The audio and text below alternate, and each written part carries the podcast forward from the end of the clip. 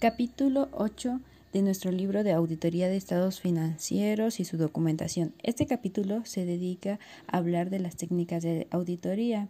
En sí nosotros tenemos ocho técnicas. Estas técnicas son herramientas, las cuales nos van a ayudar a obtener y comprobar la evidencia eh, de la razonabilidad, de la parte persuasiva, sin dejar duda como un soporte de una opinión profesional que pueda dar este el auditor. Para ello es importante que, que una sola técnica no es suficiente para confirmar esta evidencia. Por, aplicar, por ello se aplican otras técnicas de teoría con el alcance y la oportunidad de determinarlas. En sí es una combinación la cual nos va a ver, este, a indicarnos y así poder nosotros como auditores pues dar una buena opinión al contribuyente. En estas técnicas tenemos un análisis, la inspección, la confirmación.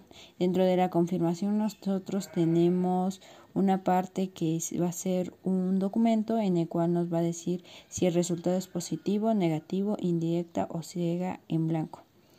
Positiva es de que pues sí, en esta se envían los datos y se piden que se contesten si están o no conformes. Las negativas son datos donde sí son inconformes, en general se utiliza para confirmar altos volúmenes activos de pasivos o de los pasivos. En la pues indirecta ciega blanca nos permite anotaciones. En la parte de análisis tenemos de saldos y de movimientos. Aquí nosotros, como esto dice, se analizan los elementos individuales en forma de una cuenta de partidas determinadas en la cual pues van siendo grupos. En una parte se van a analizar los saldos y en otra los movimientos.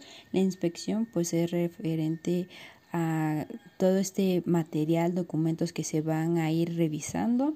De ahí tenemos la investigación que se va a ver a fondo, pues con tal de obtener datos, información, comentarios, funcionarios empleados para la empresa.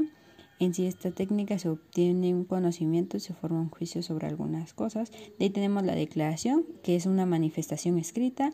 La certificación es la obtención de una documentación en la cual se asegura la verdad del hecho realizado. Tenemos la certificación, y la observación o el seguimiento. Y por último tenemos el cálculo, un cálculo matemático en el que sus resultados, pues aquí más que nada se cerciora la corrección matemática de las partidas.